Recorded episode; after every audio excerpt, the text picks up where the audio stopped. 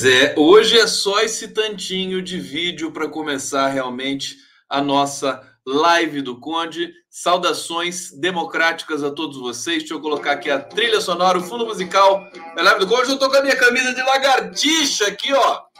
Olha só. Isso aqui é lagartixa. Você sabe que Sabe que eu falo que a lagartixa é um, é um animal muito importante para mim, né? Eu sou, eu sou como a lagartixa, né? Não tenho rabo preso nem comigo mesmo. Tá bom? Gente, é, vamos lá, vamos para mais uma jornada aqui na nossa no nosso encontro coletivo de toda noite às 23 horas ao vivo pela TV 247, pela TVT de São Paulo, pelo canal do Grupo Prerrogativas, canal do Conde Satisfação imensa, como sempre, estar tá junto de vocês aqui. Trabalho, eu estou indo para hoje, ó, duas lives de duas horas de duração, mais uma de uma hora, são cinco horas. Essa aqui é a sexta, sexta hora de live, porque, é, enfim, eu amo o que eu faço, né? Eu amo o que eu faço e é muito gostoso. Entrevistei hoje o Juca que foi uma entrevista para mim histórica, com muitas fotos, enfim, da história dele, é, é muito bacana, né? Contar com o jornalista com a seriedade e com o senso de, de, de, de Brasil que tem o Juca Kfouri. Aliás, saudar os povos brasileiros no plural nesta noite de 9 de junho de 2022. Está chegando o dia do boleto, hein, gente? Não esqueçam do boleto. Também preciso fazer a barba, né? Já está uma coisa meio estranha já. Olha só, eu quero começar. Vamos falar do vagabundo vagabundo. É bom falar vagabundo. Enche a boca para falar vagabundo. Vagabundo. Das, sabe que a palavra vagabundo é muito poética, né? Tem a música do Caetano Veloso, Meu Coração Vagabundo. Mas ali é um vagabundo, é uma coisa bonita, assim, meu, meu coração não se cansa de ter esperança de um dia ser tudo o que quer. Meu coração de criança não é só a lembrança de um vulto feliz de mulher. Vagabundo. Tem muita música, tem a música do Chico Buarque, vai trabalhar, Vagabundo. Essa tem mais a ver com Bolsonaro, né? Bom, Vagabundo das Américas é hashtag, viralizou no Twitter, né? Não sei se tá, tá tava nos trends do, do Twitter agora há pouco. É, o meu, o meu carinhosamente, né, que eu chamo carinhosamente de pestilento, né? É, coisa tá feia para o Bolsonaro, a gente vai ver, e, e, ele faz um discurso de um jeito no Brasil, nos Estados Unidos vai lá e fica pianinho, né? Fica bobinho. Vamos começar falando do que ele falou para o Biden. Aliás, o Biden, mico fantástico fazer esse encontro com o Bolsonaro. O Biden ficou esvaziado. Os países americanos, ele deixou de convidar, né? Venezuela, Nicarágua, é, Cuba, ele nunca convida Cuba para nada. É, e ficou, ficou uma, uma cúpula ridícula, né? esvaziada, sem importância nenhuma. Né? E, e aí ele se fiou, o Biden, né? ele, ele se fiou na, na, no encontro com o Bolsonaro, porque é o presidente de um país que é um, realmente um dos países, maiores países do mundo, que agora está numa situação, enfim, é, é, terrível, catastrófica, porque está sendo administrada por um, por um, dos maiores idiotas do mundo, né? É proporcional ao tamanho do Brasil. Mas vamos ver, vamos comentar aqui um pouquinho o que foi é, essa primeiro momento ali do Bolsonaro nos Estados Unidos. Tinha lá um caminhão passando, né? É, Fuera Bolsonaro, né? Em espanhol, é, e tinha outras. Deixa eu ver se eu tenho essa foto aqui. Não sei se eu tenho mais, porque eu já deletei um monte de coisa que é muito trabalho aqui no, no, no coletivo do Condão. Vocês estão bem? Tá tudo bem? Quero que eu dê um, vou dar um rolê aqui no bate-papo, né? Aqui, ó. Sérgio Mota. Ciro tá precisando reatar com a Patrícia Pilar para acalmar já o Bozo. Precisa do Aristides. É muito intertexto aqui para mim, meu querido. Um abraço. Obrigado, viu? É, deixa eu ver o que mais vocês estão falando. Marisa Tasto Lopes, beijo para você, querida. Biden é uma farsa. Eu gosto do Arbex, é, do, do, que o Arbex fala do Biden, né? O Zé Arbex, grande jornalista brasileiro, professor da PUC, né? ele fala: o Biden é um bandido. Eu adoro o Zé Arbex, é delicado, tão delicado o Zé Arbex. Ah, André Viseu falando aqui em espanhol: El cumbre da América aconteceu, el panamericanismo segue. Graças, André Viseu. Aqui, é, Vilma Pasqualina. Conde, tu tá lindo demais da conta. Obrigado. Olha, o Girassol é a capa do disco do Caetano Veloso, não é? Eu lembro de um disco do Caetano Veloso que tem isso aí. Tô, você, você acha? Você acha que eu tô bem? É, eu, eu tô meio, meio acabado. Depois de Covid, depois de coluna travada, eu tô, tô meio acabado. Mas eu prometo que eu vou melhorar, né? Vou melhorar, prometo para vocês aqui.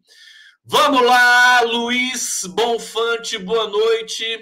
É, obrigado pela presença. Deixa eu ver o que mais. Pegar mais um comentário aqui para a gente ir para nossa. Ó, oh, Milton Kanashiro está aqui. Obrigado, Milton Kanashiro. Super abraço para você, boa noite. Vamos lá. É o seguinte, né? Bolsonaro diz a Biden que vai terminar governo de forma democrática. Ai, que bonitinho. Quando sair do poder. É tão. Vamos ver, vamos ver se eu acho uma aspa aqui do Bolsonaro, né? É, Bolsonaro repetiu o discurso de defesa de soberania da Amazônia, é, criticou a política do fique em casa, né, que ninguém entendeu nada lá nos Estados Unidos, nem o tradutor, para combate à pandemia, e disse que pretende terminar seu governo de modo democrático. Né? Vamos ver né, se ele termina de modo democrático. Eu achei lindo o Lula dizer para Bolsonaro o seguinte, né? ontem, né? Fala, perdeu, chora, vai embora para casa e tenta de novo depois. Entendeu? Se tiver solto, né? Tenta de novo depois. Então, o Lula tem o dom né, de, de dar esses recados assim. Gente, o, o bastidor da campanha do Bolsonaro é que a coisa realmente a crise chegou lá, né? Caiu a ficha. Caiu a ficha. O PL, o PL não brinca em serviço. É, Bolsonaro, essa overdose de negacionismo, de fake news, né, de, de enfim, de, de, de, doideira, né, é, mais centrão, né, IPL, isso aí são, são os, as, as, os pilares, né, da política brasileira há 523 anos, né. Então, é, é, eles não brincam serviço, eles eh, costumam encarar a realidade, né? O Bolsonaro não faz isso. Então, é o seguinte, ó, antes de continuar vendo ali a matéria, vou fazer uma digressão aqui técnica, né? É, para falar do clima de derrota na, na, campanha do Bolsonaro, né? Mudou o clima, né? Tinha um clima de já ganhou, que era um clima insuflado pelo Bolsonaro, mas vai se aproximando, cada vez vai se aproximando mais da, da, das eleições, né? A gente está menos de quatro meses e as pesquisas vão saindo e vão apontando, e tem pesquisas internas também do próprio PL, do próprio governo, né? Elas vão reiterando cada vez mais a força do Lula e a fragilidade da candidatura do Bolsonaro. Bom, é, nas últimas semanas o clima entre integrantes da campanha do, do Pestilento mudou. É, se no início de maio os coordenadores falavam é, é que ia ser no primeiro turno, agora o discurso mudou. A avaliação que passou a ser feita lá, gente, é, com executivos que têm trânsito ali no Planalto, tipo, tipo o, o Frederic Wassef, né? É, na campanha, é que Bolsonaro segue com chances de vencer, mas precisa moderar o tom. Moderar o tom de suas falas e apresentar soluções mais efetivas para baixar os preços dos combustíveis. Isso aqui tá engraçadíssimo, né? Essa história de, dele querer baixar o preço dos combustíveis na base da fraude. Aliás, tem um capítulo à parte, vamos falar mais na frente, né? Bom, mas o grande problema para essa galera profissional da política, que é o PL Centrão, é o preço dos combustíveis, né? Com o preço dos combustíveis desse jeito, eles entendem corretamente, a meu ver, que o Bolsonaro não tem chance. Né? É, caso isso não aconteça, né, baixar o preço dos combustíveis, parte dos membros da campanha diz que o presidente poderia até ser derrotado no primeiro turno. Eles já estão aceitando isso. É, aqui, os aliados do Bolsonaro têm feito apelos para que ele pare com o discurso de ódio. Né? Vai fazer apelo para o Bolsonaro parar com o discurso de ódio para ver onde você vai parar, né? É, não vai parar nunca. Aliás, se ele parar, melhor. Se o Bolsonaro parar com o discurso de ódio, aí que ele vai murchar mesmo. Aí que ele vai murchar. Porque os seguidores fanáticos dele, né, os eleitores que são também é, impregnados de ódio, de, dessa, dessa, dessa sabe, dessa coisa, dessa energia ruim, né? Eles vão falar assim, então agora afinou, né? Virou político como qualquer outro aí. Então não vou, mas eles vão tudo para o Ciro Gomes, que faz o discurso de ódio, né? Relacionado às urnas e o judiciário. Pesquisas internas mostram que o presidente o pestilento, desculpa, perde votos para a postura né, com a postura de confronto. Até agora, eu olha, eu tenho minhas dúvidas aqui, viu? Porque eles, eles se eles estão, não dá para analisar o Bolsonaro como se fosse qualquer outro político no país. A regra geral não vale para o Bolsonaro, é diferente, né? O eleitorado do Bolsonaro se comporta diferente. É bom que o pessoal esteja tudo perdido mesmo, viu? É, até agora, o Bolsonaro não ouviu esses conselhos e segue mirando o judiciário. Mas a gente sabe que ele teve um, um transtorno, ele teve um, ele teve um ataque histérico lá. Ontem eu li a matéria toda para vocês, né? Gritou: daqui ninguém me tira. Daqui ninguém me tira. Tem um cara, tem uma, uma é, marchinha de carnaval que é daqui ninguém me pega, daqui ninguém me tira. Não tem uma coisa que é assim? Bom, vamos voltar lá para os Estados Unidos e, e, ver o que o, o, o Pestilento disse, né? ele pediu por eleições limpas, confiáveis e auditáveis. Né? Aspas. Para que não sobre nenhuma dúvida depois, desse, de, de, depois sobre o pleito. Tenho certeza que ele será realizado nesse espírito democrático. Cheguei ao poder pela democracia, disse o Bolsonaro, e tenho certeza de que quando deixar o governo também será de forma democrática. Bom, ele está afinando, parece que ele está entendendo, parece que ele já está absorvendo o momento, mas é consenso, né, entre todos os analistas de esquerda, de direita, de centro, de sei lá o quê, que o Bolsonaro vai promover um caos, né? Vai promover uma convulsão social, vai chamar a população armada para tomar o. É, é, eu, te, eu tenho certas apreensões nesse sentido, né? A gente sabe que ele não tem mais força política, que ele está ali sequestrado pelo Centrão, pelo PL, que esses militares brochas, velhos brancos de pijama, né? É, eles estão assim, já saíram um pouco daquela cena de diariamente a gente falar de ameaça de militar e tal, né? Daqui a pouco tem uma notícia interessante sobre o Alckmin e os militares, né? Então, mas assim, mas o Bolsonaro é um delinquente, ele é esse cara que ele, ele tá realmente, por exemplo, só para dar um exemplo para vocês. Essa PEC dos combustíveis é, assim, é de uma irresponsabilidade zerar é, impostos da gasolina, né? É, é o ICMS, zerar o ICMS nos estados e oferecer uma indenização para os estados, quer dizer, tudo isso é, é de uma ignorância fiscal, não tem a menor condição disso funcionar. Eu estou impressionado, francamente, já tinha dito isso para vocês, do Rodrigo Pacheco. O Arthur Lira não, porque o Arthur Lira também é bandido, né? Mas o Rodrigo Pacheco de se deixar fotografar numa proposta dessa, sabe? É, é um comprometimento muito grande. O Rodrigo Pacheco pode esquecer de, de, de continuar sendo presidente do Senado o ano que vem, viu?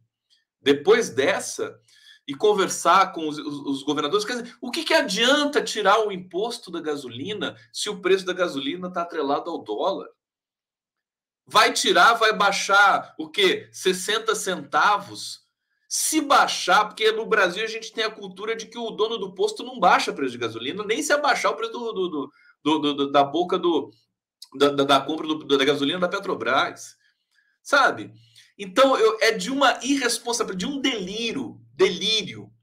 Delírio, meu, que nem a música do, do Luiz Tati, né? Delírio, é delírio. É, e a irresponsabilidade do nosso jornalismo de é, enquadrar esse, essa PEC como algo dentro do protocolo democrático das propostas do executivo. Não é nada disso, é desespero. Você não tem, você não tem um projeto redigido sobre isso, sabe? E eles estão lá, né? Na calada da noite, pode até ser que aprove. Eu duvido que o Senado vá aprovar uma loucura dessa. Duvido, de coração. É, mas, sabe, é, é, é, é chocante de ver a, a letargia da nossa do, do, jornalismo crítico. Não tem jornalismo crítico no Brasil de verdade.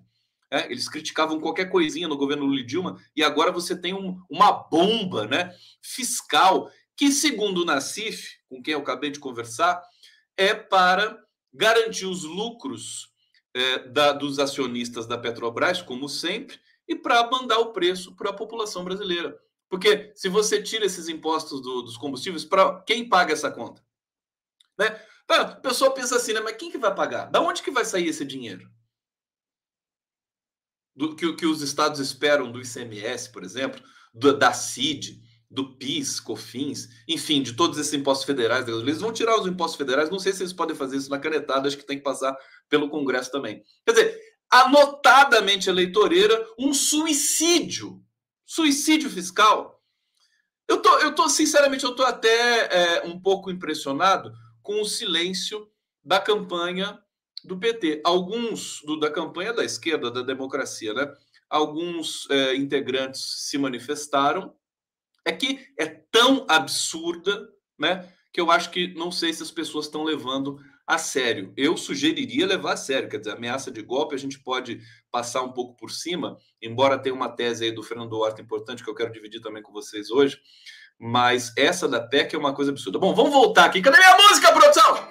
Ah, minha música! Tomar um gole daqui da minha caneca, caneca preta. A caneca preta do Conde. Ó, ó. Quer uma caneca? Quer uma caneca? Vai comprar. Daqui, o pirizinho japonês, tá?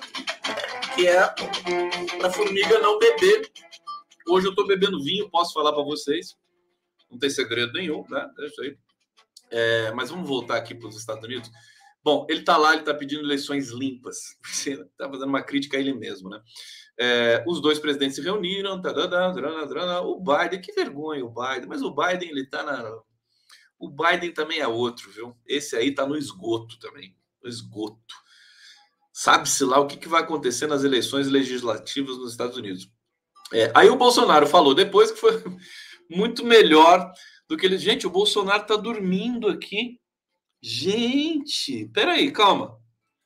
Calma, deixa eu, deixa eu trazer isso para vocês que agora eu fiquei impressionado aqui, descendo aqui, rolando a matéria, o Bolsonaro dormindo aqui em frente ao Biden, gente. É, ele, ele se supera, né? Ele se supera cada vez mais. Olha aqui, ó. Vou botar na tela para vocês. Ele tá dormindo, que que é isso? Gente, mas é, ele, é, ele é uma coisa impressionante, né? Olha lá, vocês estão vendo? Olho fechado, pescando na frente do Biden. Meu Deus do céu, que mundo é esse? Bom, é, o Biden fez elogios ao Brasil, falou interesses comuns, blá blá blá, assim, escorreu demagogia daquela, é, é, enfim, daquela cara né, do, do, do Joe Biden. É, o Bolsonaro criticou líderes que fizeram falas semelhantes, trazendo à tona o conceito de soberania sobre território o americano repisou o termo. A nossa Amazônia tem riquezas incalculáveis, por vezes nos sentimos ameaçados em nossa soberania naquela área, mas o Brasil preserva muito bem seu território. Olha, sinceramente, eu acho que o mundo está esperando o Bolsonaro, é, é, enfim, enfiar a viola no saco e desaparecer da face da terra. Né? É, agora, tem um dado, tem um dado das, da, da, do comportamento das elites brasileiras Ontem o Leonardo Atush escreveu o artigo, um artigo muito importante, dizendo que as elites brasileiras, baseado nos editoriais da Folha e do Globo, que criticaram muito o programa inicial de governo do PT, que foi publicizado também no dia de ontem. É, enfim, o, o, programa ali, aquele esboço de programa, merece alguns comentários, né? é, críticos. Hoje, na CIF e eu falamos disso, mas é, a, a, virulência com que os editoriais trataram foi canalha, né? para dizer uma palavra leve. O, o Atushi identificou isso com muita precisão de que as elites brasileiras, é, representadas pelo discurso editorial, editorializado dos grandes jornais, dos grandes veículos, eles é, é, enfim, continuam com preconceito com relação ao Lula e o Bolsonaro é o capataz, né? É o cara que faz o serviço sujo para as elites, né? As elites brancas brasileiras sempre tiveram é, alguém para fazer o serviço sujo. A, a, questão é que agora esse alguém que faz o serviço sujo está na presidência da República. É, e hoje, meu querido amigo Fernando Horta trouxe também uma reflexão importante nesse sentido, né? Ele eh, escreveu o artigo Golpe Fantasma com a mão invisível do mercado. É um artigo importante. Eu vou trazer aqui a conclusão, né? Ele diz basicamente o seguinte: que as elites é, é, ajudam uma figura que aceita fazer o jogo do ultraliberalismo, né? Como um, um fascista que é o Bolsonaro. Só que chega um determinado momento que esse fascista e o ultra, somado ao ultraliberalismo, eles, eles é, é, colapsam o sistema econômico de um país, colapsam o sistema social. Aí, esses empresários que também continuam querendo lucros e tudo mais, é, eles precisam, é, é, é, enfim, mudar esse, esse circuito, né?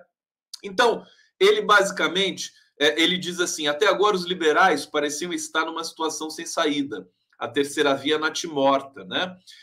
Sérgio Moro toda incapacidade intelectual, Hulk, Thiago Leifert, né?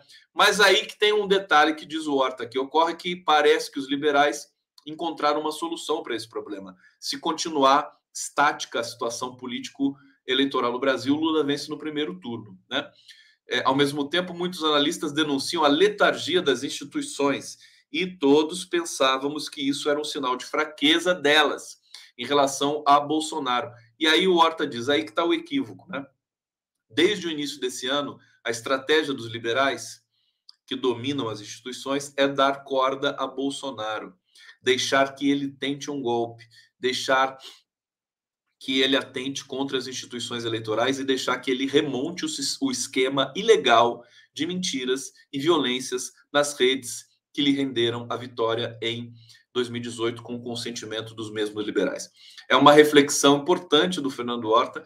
Ele está dizendo, vou traduzir, basicamente é o seguinte: as elites estão, elas querem que o, que o, que o Bolsonaro tente o golpe. Né?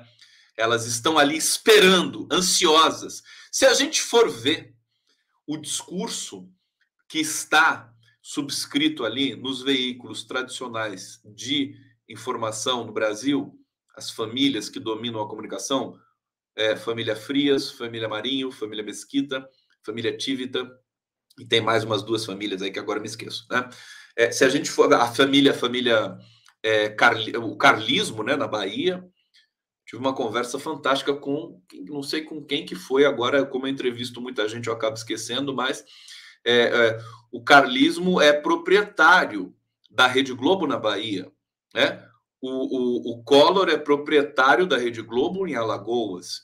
O Sarney, os Sarney são proprietários da Rede Globo no Maranhão. Então, cada, cada é, é, é, fragmento regional que, que retransmite a Rede Globo está sequestrado por famílias, né, pelo coronelato da política brasileira. Esse é o nosso, enfim, a nossa maldição, vamos dizer nesses termos. Mas eu queria destacar o seguinte, né, baseado aqui na, na reflexão do Fernando Horta. As elites querem que o Bolsonaro tente é, é, o golpe, elas estão. Porque, porque isso mantém a situação, vejam vocês, sob suspensão. Né? Esse medo de golpe que ainda paira na sociedade é do interesse das elites não é do interesse do, dos povos brasileiros em geral, mas é do interesse das elites brancas que não são brancas, né? As elites brasileiras, nem ocidentais. É, então, é, é bom a gente ter um cuidado, é bom a campanha do PT. Ontem conversei com o Rui Falcão, é, é, eles eles estão fazendo tudo com muita serenidade, tranquilidade, inteligência, é, é fato, né? com exceção da divulgação do projeto do programa de governo, que eu acho que foi uma coisa um pouco estranha, fora da curva, mas o Lula tem o domínio da, é, da campanha. A República está fazendo um trabalho muito forte, muito, muito consistente. Haja vistas pesquisas, haja vistas a estratificação das pesquisas, que é impressionante, né? Já falei da, da, da Quest, e daqui a pouco vai vir uma pesquisa IPEC, e vamos ver como é que está isso aqui. Não se surpreendam se o Bolsonaro cair. Né? É, a, a, maioria dos analistas é, gosta de, de bater numa tese de que o Bolsonaro tem base popular, né? O Zé Dirceu fala muito isso, não só os analistas, mas os políticos também ligados à esquerda, né? Ligados à esquerda, que ele tem base popular, que ele tem, é, é, como se diz, enfim, tem uma fidelidade ali do eleitorado dele. E olha, pela regra do discurso, é por isso que as minhas análises elas vão um pouco numa outra, por, por, num outro patamar, assim, né? Não superior, nada disso, mas é, é, é diferente um linguista observar um, um, um, linguista que tenha ligação com o marxismo e análise do discurso, né? Observar a movimentação do discurso do que um cientista político ou um político com experiência, né? Comprovada. Por quê?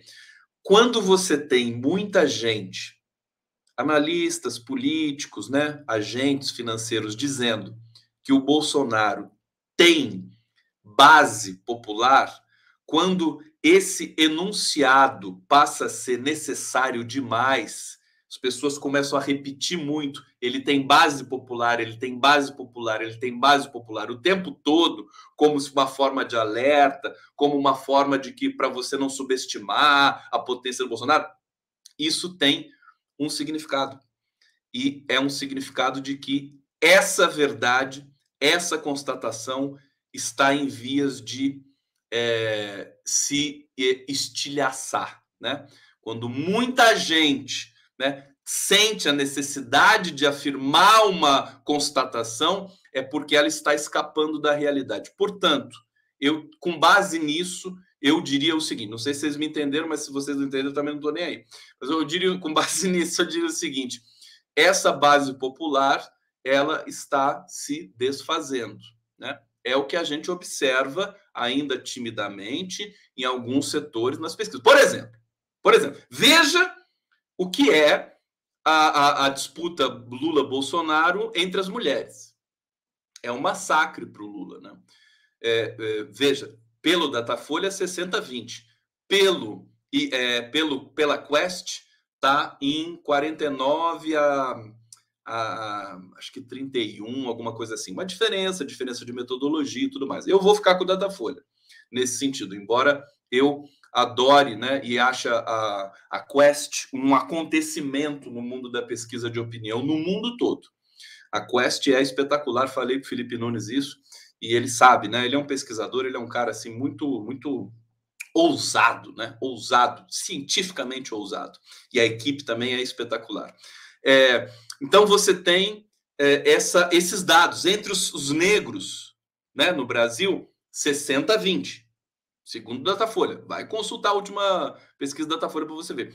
Entre os trabalhadores que ganham até dois salários, 60 a 20. É o que eu chamo de sequência Fibonacci do é, é, da proporção eleitoral dessas eleições de 2022. É, e, e, e, assim, no Mato Grosso, já que, que é um, um curral eleitoral do Bolsonaro, o Lula já empata. No estado de São Paulo, que é, é sempre um estado problemático para o Partido dos Trabalhadores, o Lula está na frente, né? 39 a 36, se não me engano, na margem de erro ali. Então, assim, a diferença para o Bolsonaro de 2018 né, é que agora existe Lula. Agora tem esse cara. Né? Esse cara é um, uma outra história, outro patamar, tem um outro nível de comunicação. Você vê, o Haddad é um cara maravilhoso, um puta de um professor, um puta intelectual, um cara assim, né? É, é um, um, um, como é que se diz? O, é, é, objeto do desejo, né? para qualquer país do mundo. O Haddad, a Europa não tem um Haddad. Você não tem. Aliás, os chefes de Estado na Europa nesse momento são medíocres, né? Você imagina comparar o Macron com o Haddad, comparar o Olaf Scholz com o Haddad. Não tem comparação, preparo, né? conhecimento, tudo mais. É, e o que ele consegue fazer? Você imagina o Haddad, governador de São Paulo, o que, que ele vai fazer com esse Estado? Um Estado que está paralisado há 30 anos, tá certo? que tem tanto dinheiro, que tem tanto recurso. O Haddad pode fazer um, uma revolução inacreditável. Por isso que esse pessoal tem tanto medo. Por isso que os fascistas, os tucanos, né, tem tanto medo assim de perder o governo do Estado de São Paulo. Que o Haddad nesse governo é, é, é, é vai ser uma coisa assim é, é, sabe, é, que a gente vai se surpreender demais, né? Vai ser muito diferente. Vocês estão querendo vinheta? Eu já vou colocar. Vocês são viciados em vinheta, pelo amor de Deus. Ah, põe vinheta aí. Eita, público! Esse é o público do Condão a botar a vinheta para vocês. Eu ponho a vinheta. Não tem problema, pessoal. Pidão, seus pidões. Tá aqui a vinheta, ó.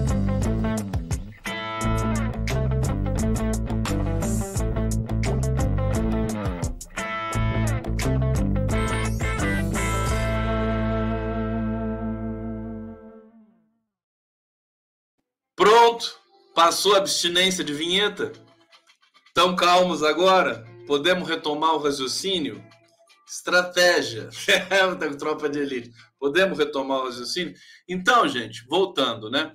É, o, o, a, a, tem, tem uma situação realmente que é, é muito complicada para o Bolsonaro. Eu, e baseado nessa experiência é, de, é, de ver como é que funciona a discursividade, né? Esse, essa compartimentação do sentido, dos processos de significação na sociedade, eu vejo que essa necessidade de dizer que o Bolsonaro tem é, base social, ela significa exatamente o contrário. Né? Com toda boa vontade, seriedade de quem diz, né? mas historicamente, estruturalmente, ela, ela quer dizer o contrário. Portanto, portanto, me cobrem, não se surpreendam se Bolsonaro é, derreter, tá? Não é mais, né? Não é mais uma hipótese é, é, longe, é uma hipótese que está mais perto. Aliás, aliás, permitam-me dizer, hoje a gente fez uma espécie de curva, né? Nesse caminho do discurso, do, do cenário político. Por quê?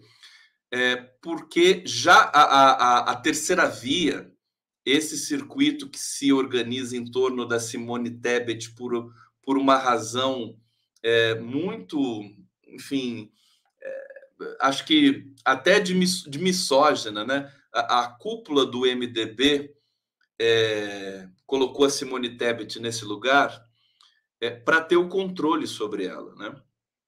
É, a Simone Tebet não tem o perfil de alguém que, sabe, que impõe a sua agenda, né?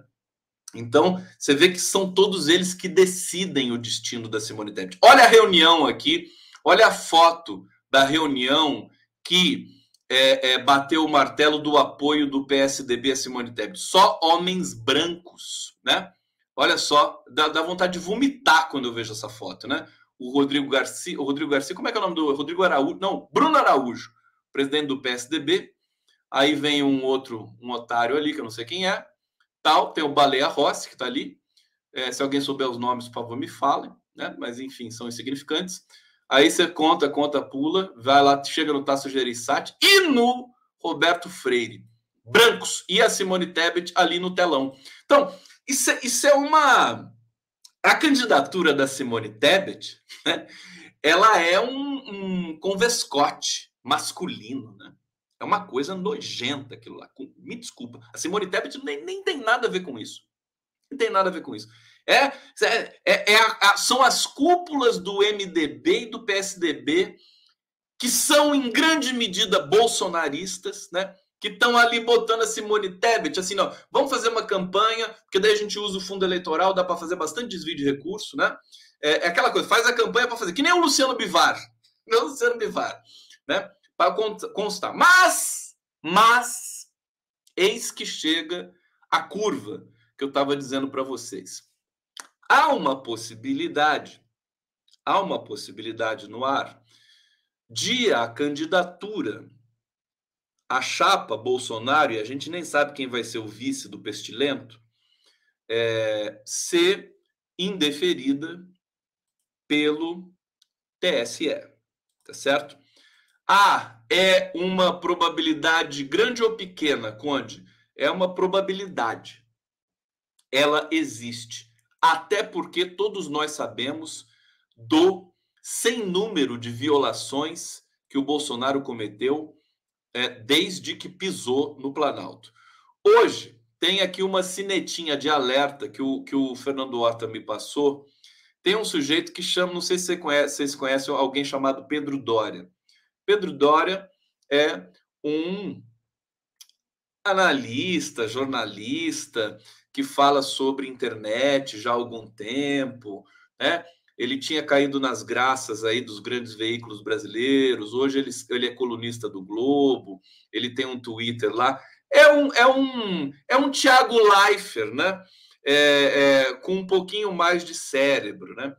É, mas enfim, um sujeito é, que cheio de problemas, para dizer o mínimo. Tá tenta, ele está tentando se realinhar, porque essa galera oportunista, golpista, à medida que eles vão percebendo que o Lula vai ser o novo presidente brasileiro, né? É, eles começam a, a, a, refazer cálculos, né? Começam a refazer cálculos para não ficar muito feio, para ficar aquela coisa a esquerda venceu, né? Eles começam, por exemplo, o Pedro Doria que insultou, xingou a Dilma Rousseff, ele publicou um artigo dizendo assim: aqui a Dilma Rousseff é uma democrata tá certo? Um artigo não, um tweet. E hoje ele publicou, estão me acompanhando? Ele publicou uma espécie de panfleto, né? É, que é um dos piores textos que eu já vi na minha vida. Deve ter sido ele mesmo que escreveu, é, diz, perguntando o seguinte: por que um segundo turno sem Jair Bolsonaro fortalece a democracia? Então, assim, antes de ler o texto nojento que está aqui no Twitter desse, enfim, dessa figura infeliz chamada Pedro Dória, é, dizer o seguinte para vocês: é, as elites estão agora trabalhando né, para tentar produzir um segundo turno sem Bolsonaro. Né? Um segundo turno que tem a Lula e uma Simone Tebet, quem sabe? Um Ciro Gomes, quem sabe? É só alguém não ser nem Bolsonaro nem Lula para cumprir os requisitos das elites brancas racistas brasileiras para levar a eleição no segundo turno. Vamos ver o que, que diz o texto aqui do Pedro Doria, né? É, por quê, né? Um segundo turno sem Bolsonaro, né? Os fatos, aí diz, um, os fatos são incontornáveis. Em seu governo, Bolsonaro trabalhou na direção oposta aos propósitos e valores de um Estado democrático, destinado a assegurar o exercício dos direitos sociais individuais. Em diversas ocasiões, fez ameaças explícitas à democracia. Que isso? Uma obviedade dessa num panfleto para tentar convencer quem, né? Todo mundo sabe que o cara é um bandido, né? E vai falar nesse tom institucional como nota de repúdio. Quer dizer, francamente, né? Bom, dois, Bolsonaro precisa ser vencido no primeiro turno. Sem derrotar, sem ser derrotado por dois outros candidatos no primeiro turno é muito mais forte. Demonstrará de maneira inequívoca que há no Brasil uma sociedade contra a violência, a força e as armas contra o autoritarismo unido em torno de valores humanitários e da ciência. O que, que ele está dizendo aqui? Que precisa vencer o Bolsonaro no primeiro turno, mas dois candidatos precisam vencer o Bolsonaro no primeiro turno. Olha só, né?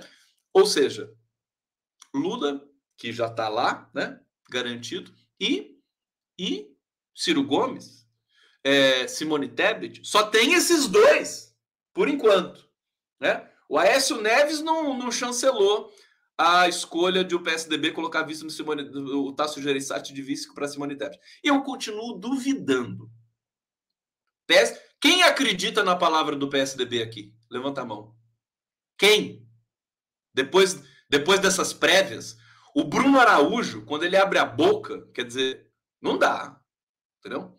É um cara, você percebe que ele, enfim, esse cara não é do, do, do não é do, desse lugar, entendeu? Aliás, caiu no colo dele a presidência do PSDB, né? Acho que ele foi levado lá, inclusive, pelas mãos do Dória.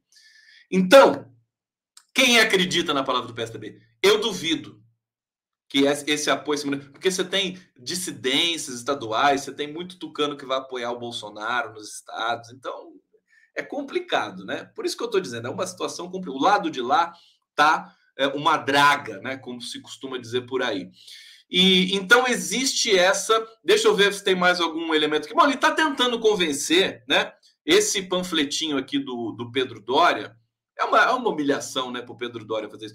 Ele está tentando dizer assim: não, precisamos do segundo turno sem Bolsonaro. E, gente, eles vão tentar isso. sabem que Bolsonaro e Lula dá Lula, né? Isso está posto. Então, qual é a esperança dessa elite branca racista brasileira? Brancos para nós, porque para os europeus eles não são brancos coisa nenhuma.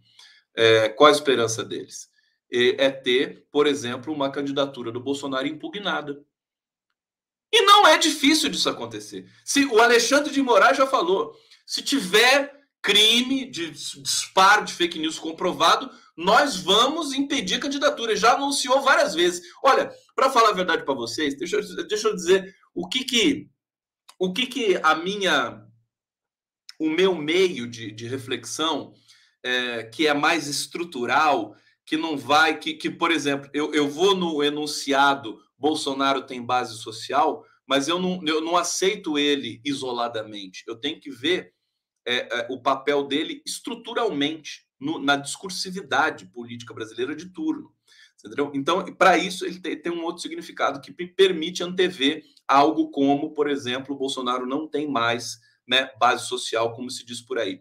É, eu também vejo essa é, análise é, do, do é, é, os enunciados, né, as frases do Alexandre de Moraes, do Edson Fachin, do Barroso, né, eventualmente de um Gilmar Mendes, mas sobretudo do Alexandre de Moraes já falou várias vezes, e o Fachin também. Se violar a lei eleitoral, não vai ter candidatura deferida, candidatura e, e podem ir para a cadeia. Então, eu, eu tenho muita dificuldade de visualizar, gente, o Bolsonaro em campanha, sabe? Dificuldade de visualizar isso.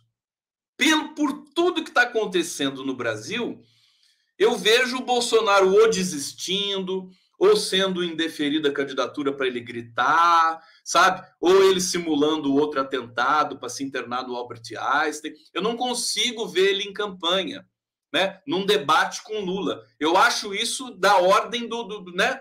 Pode acontecer, mas é um pouco improvável, né? É, então, é bom a gente ficar de olhos muito abertos, né? A gente está diante, mais uma vez, possivelmente do imponderável. Acho que não vai ser uma coisa tranquilinha, assim, a gente vai lá, elege o Lula, tal, numa boa, o Bolsonaro surta, tenta dar golpe, convoca as pessoas com armas e tudo mais, é, fracassa, e a gente finalmente em dezembro, né? Comemora o Natal, em janeiro vai para Brasília, né? Um milhão de pessoas em Brasília, o Lula assume tudo mais, e a gente vai para o desafio de tentar reerguer esse país. Não sei se vai ser tão simples assim. Desculpa. Do Conde aqui pela TV 247. 247. Também pela TVT de São Paulo, pelo meu canal, humilde canal do Conde. E eu aqui com a minha camisa de lagartixa, tá? Vamos ver o que vocês estão falando aqui é, no bate-papo do coletivo da live do Conde. Atenção! Aqui a Mônica Schmidt. Concordo, Conde, alguma fuga o bandido tentará articular. Tá, ele pode até fugir, né? Ir para uma viagem para os Estados Unidos e ficar lá, né? Como ficaram Alan dos Santos, aquele outro lá que ficou no México, né? O, o, o cowboy lá, sabe? Aquele cara infeliz. Deixa eu ver aqui. Ah, Ana Romanato, faltam menos de 160 inscritos para chegar a 890 mil. Aqui, o canal da TV 247. O canal da TVD também está com 830 mil, né? Um pouco mais. Estamos aí juntando tudo, dá 2 milhões aqui. Que nós estamos aqui, que tem o meu canal também, tem o Prerro, tem o, o, Twitter. Aqui, o, aqui, aqui o negócio é. Aqui o negócio é forte, gente. Você entendeu? Deixa eu ver aqui o Carlos Reine falando apavorados galera tá apavorada lá no, no, no, no, na campanha do Pestilento. Deixa eu ver o que mais vocês estão falando aqui. Tem gente que acredita que daqui a pouco, daqui a pouco os bolsonaristas vão estar tá na mesma, na mesma linha de delírio dos ciristas, né? Tem um cara, eu já falei para vocês que eu fiquei viciado no Twitter do Gustavo Castanhão. É, eu gosto do Castanhão mesmo, não do Canalhão, que é a, a sátira, né? Gustavo Castanhão porque ele acredita tanto né, que o Ciro é a pessoa mais importante do mundo e que os petistas são todos canalhas, né? Que eu, eu fiquei viciado. Agora ele está postando muito pouco. Né? Se alguém puder avisar o Castanhon para postar mais. E aí, daqui a pouco, os bolsonaristas vão estar tá assim, né? Que nem o Castanhon, né? isolado na praia ali, né? Uma coisa que é impressionante, como se fosse um relato de caso. Bom, Sérgio Brandão está aqui está dizendo o seguinte: os oligarcas da comunicação mandando ver através de seus amiguinhos nos estados da federação. Vamos para outras notícias importantes, porque eu selecionei muita coisa para vocês. Vamos lá, que condão é a informação na veia. Ah, esse aqui é hilário, gente. Puta que pariu. Olha isso. Bolsonaro e Guedes pedem para supermercados segurarem preços para conter a inflação. Vocês já viram?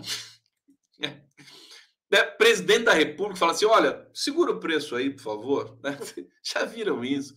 É, é da ordem do, uh, do, do totalmente do, do, do, ridículo, né? da comicidade. Né? E, e aí a gente tem um texto generoso da imprensa tradicional que leva a sério esse tipo de coisa. Né? E aí vai lá, redação, né? Pega o manual de redação da Folha, pressionados pela inflação em ano eleitoral. Pressionados pela inflação. Como assim? Eles são responsáveis pela inflação. Por que não dizer a realidade? Pressionados pela, pela inflação em ano eleitoral, é, o pestilento e o pestilentinho, que é o Paulo Guedes, né, pediram nesta quinta-feira para empresários do setor de supermercados segurarem os preços da cesta básica. Ponto. Esse é o primeiro parágrafo da matéria. Como é que pode? Eu nasci e eu e muita e a torcida do Flamengo, né, que está aí num péssimo momento, mas a, a, gente a gente é, chora, né? Que situação é essa do nosso jornalismo? Que vício é esse de é, é, tapar a realidade dessa maneira, né? Dê nome. Sujeito, verbo, objeto. É assim que funciona uma língua humana, né? Toda ação tem um sujeito. A inflação não caiu do céu, sabe? É impressionante. Da fome eles fazem a mesma coisa. Eles vão falar da fome, que saiu ontem o, o dado chocante de 33 milhões de pessoas passando fome no Brasil. Eles falam da a fome a fome chegou, tá como, como se fosse, como se ela tivesse vontade própria. Por que, que a fome voltou? O jornalismo tem que trabalhar para buscar as causas de um fenômeno. Né? É uma loucura. Enfim, é uma loucura. Deixa eu ver aqui. O pleito foi apresentado durante evento na Abras, Associação Brasileira de Supermercados, né? O, o, o pedido, né? Chamam de pleito aqui do Bolsonaro. Então, é tudo para confundir o leitor, né? Eu, eu, já falei uma vez que seria humilhante, vou sugerir para o Felipe Nunes fazer isso, viu? Da, da Quest, né? Se fizer uma pesquisa, botar lá no, no questionário, né? Que jornal você lê? Né? Você bota lá. Qual jornal que você se informa? Folha de São Paulo. Aí você bota múltipla escolha, né? Folha, Globo, Estadão. Por qual jornal você se informa? Quem você vota para presidente? Os leitores de Folha, Globo e Estadão, nesses segmentos, né? São segmentos também, estratificações, né? O Bolsonaro vence. É. Se você fizer uma pesquisa entre os eleitores da Folha, o Bolsonaro vence. Por que será, né? Por que será? Bom, espero que isso possa ser possível. Vou sugerir para a Quest fazer isso, né? E aí, abre aspas aqui para a fala do Pestilento, né? O apelo que eu faço para os senhores, com toda a cadeia produtiva, para toda a cadeia produtiva, é para que os produtos da cesta básica obtenham o menor lucro possível. Como é que um cara, em pleno capitalismo, né, ele fala para, para obter o menor lucro possível? Se o Lula falar isso, é, para o Brasil, né? Vai cair os, os, o Merval, a Helene, Canta, Helene Cantanhede, Mira Leitão, se, se o Lula falar assim, não, para obter o menor lucro possível. Mas o Bolsonaro fala. É, significação foi sabotada mesmo, então ninguém liga muito. É, para que os produtos da cesta básica obtenham o menor lucro possível, para a gente poder dar satisfação à parte considerável da população, em especial os mais humildes. Parece aquela piada, né? Circulou por aí, que inclusive vem de uma, uma decisão do governo de permitir, eu não sei se foi um, um tribunal que permitiu, acho que foi um tribunal que permitiu que é, a casa né, possa ser tomada em caso de dívida. né? Da, do, do, a pessoa está endividada, não consegue pagar. Ou, existe, existe uma regra que você, você pode tomar bens, mas a casa própria da pessoa, a casa em que ela mora, você, tenha restrições. É, isso caiu, né? Eu acho que já caiu por uma portaria, por uma decisão de justiça é, no âmbito nacional. Então, saiu uma piada, quer dizer, a pessoa pode perder a casa. Então, aquela, aquela ameaça que se fazia no passado recente, no passado presente, né? Que é de que os comunistas vão tomar a sua casa, eles vão morar na sua casa, né? O Boulos comunista vai lá tomar sua casa, arrancar, tomar sua roupa, né? comer sua comida, abrir sua geladeira, né? aquela coisa maluca, né? Só os psicopatas de direita conseguem formular nesse mundo de Deus. É, é, na verdade, a, e a piada o que que era, né? Tá lá o sujeito, né? Do, dois carinhas, né? Numa charge, um falando pro outro assim, né? E aí, é, os comunistas pegaram a sua casa? E ele tá dizendo assim, não, eu me dei bem, né? O, o, banco impediu que eles pegassem a minha casa. E o banco pegou a minha casa. Então, parece essa piada, né? É aquela, aquela cena, vocês viram aquela cena do da lagosta, né? Tem um vídeo que viralizou e a lagosta tá lá na cozinha, do lado um, um, um, uma panela de óleo fervente, né? A lagosta vai lá e pula no óleo fervente e, e é frita, né? Esse é, é, um, é, um, é um vídeo terrível. Eu ia passar aqui para vocês, mas é um vídeo assim doloroso, né? É a mesma situação desses eleitores de Bolsonaro. Eles são essas lagostas que vão em direção ao, ao tacho de óleo fervente, certo? É uma cena dramática. Deixa eu ver aqui que tem um super chat aqui. Fábio Hoffman, Bozo e Guedes viraram fiscais de preço do Sarney. Olha só isso, né? Não tem que ter um lucro menor. Como é que os empresários vão de responder a isso. Cadê os jornalistas para perguntar para o empresário? Ele falou isso. O que você acha da fala do Bolsonaro pedindo lucro menor? Ninguém pergunta nada. Não se faz uma, um programa de entrevistas para perguntar. Escuta, o Bolsonaro falou que os supermercados precisam ter lucro menor. O que, que você acha? Não tem.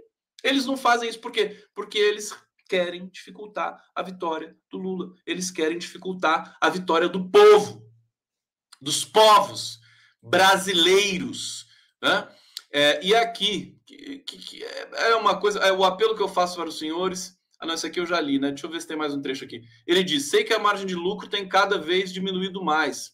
Você já tem colaborado nesse sentido, mas colabore um pouco mais na margem de lucros dos produtos da cesta básica. Se for atendido, agradeço muito. Gente, é verdade, viu? Tá aqui. Se não for, é porque não é possível. Socorro, socorro. Olha, eu, eu, eu não sou adepto da, uh, do excesso de racionalidade e de coerência, né? Eu, eu, sou, eu sou músico, né? Eu tenho, eu tenho uma formação mais né, fora da caixinha. Eu sou mais, mais Arthur, né? É Antonin Artaud, o, o, o, o, autor de teatro, né? É, que a gente que a gente tem aí e, e mais Antonin Artaud que era do, do teatro é, da, da irracionalidade vamos dizer assim né eu sou mais Peter Greenway eu sou mais Stanley Kubrick do que as pessoas muito bem comportadas e previsíveis do tipo vamos pegar alguns diretores de cinema né é, vamos, sei lá, o, o Gerald Thomas no, no, Gerald Thomas no teatro, é, no cinema, quem, quem que pode ser mais racional? Me lembro um diretor aqui, um diretor tradicional, né? Talvez o Clint Eastwood. Não, o Clint Eastwood também é um cara que vai para lá e para cá, ele gosta muito do sobrenatural. Enfim, eu sou fora da caixinha, eu não gosto de muita coerência e muita racionalidade, mas não precisa exagerar, né? Esse que é o ponto, né? Quer dizer, você olha, você se depara com um governo desse, com Paulo Guedes, com Bolsonaro, falando todo dia na sua caixa. Aí você, putz, aí eu, eu quero um pouco de racionalidade, pelo amor de Deus. Eu quero um pouco de coerência, né? Tenho saudade, né? Faz falta pra gente, né? Isso aí, por exemplo, é aquela coisa, já comentei isso com alguns entrevistados aqui na, no coletivo, né? Assim, é, é, é, a irracionalidade a violência, né, atávica do sujeito, ela precisa ser é, extrapolada e, e, e digamos, é, nós precisamos, é, como é que se diz, colocar para fora, né? Essa, porque nós, nós somos violentos, né? O, ser, o, o sujeito é violento, mas na esfera da arte, na esfera do cinema, do teatro, da música, né? Aí você tem o punk rock é, é evidente uma das dessas dessas vertentes, né? Para a gente colocar essa violência para fora na esfera da arte. Assim, a gente conseguiu, né? Tira a violência da rua e, e, e coloca é, é, ela circunscrita numa, numa dimensão estética. O Bolsonaro colocou essa violenta, essa violência na política. É aquela tese que o próprio Felipe Nunes falou aqui para a gente numa, numa live do Prerrogativas, né? A política virou uma, uma, uma questão de entretenimento, né? Por que, que ela virou entretenimento? Porque ela levou a violência da extrema-direita para a cena principal das discussões. E o povo vai.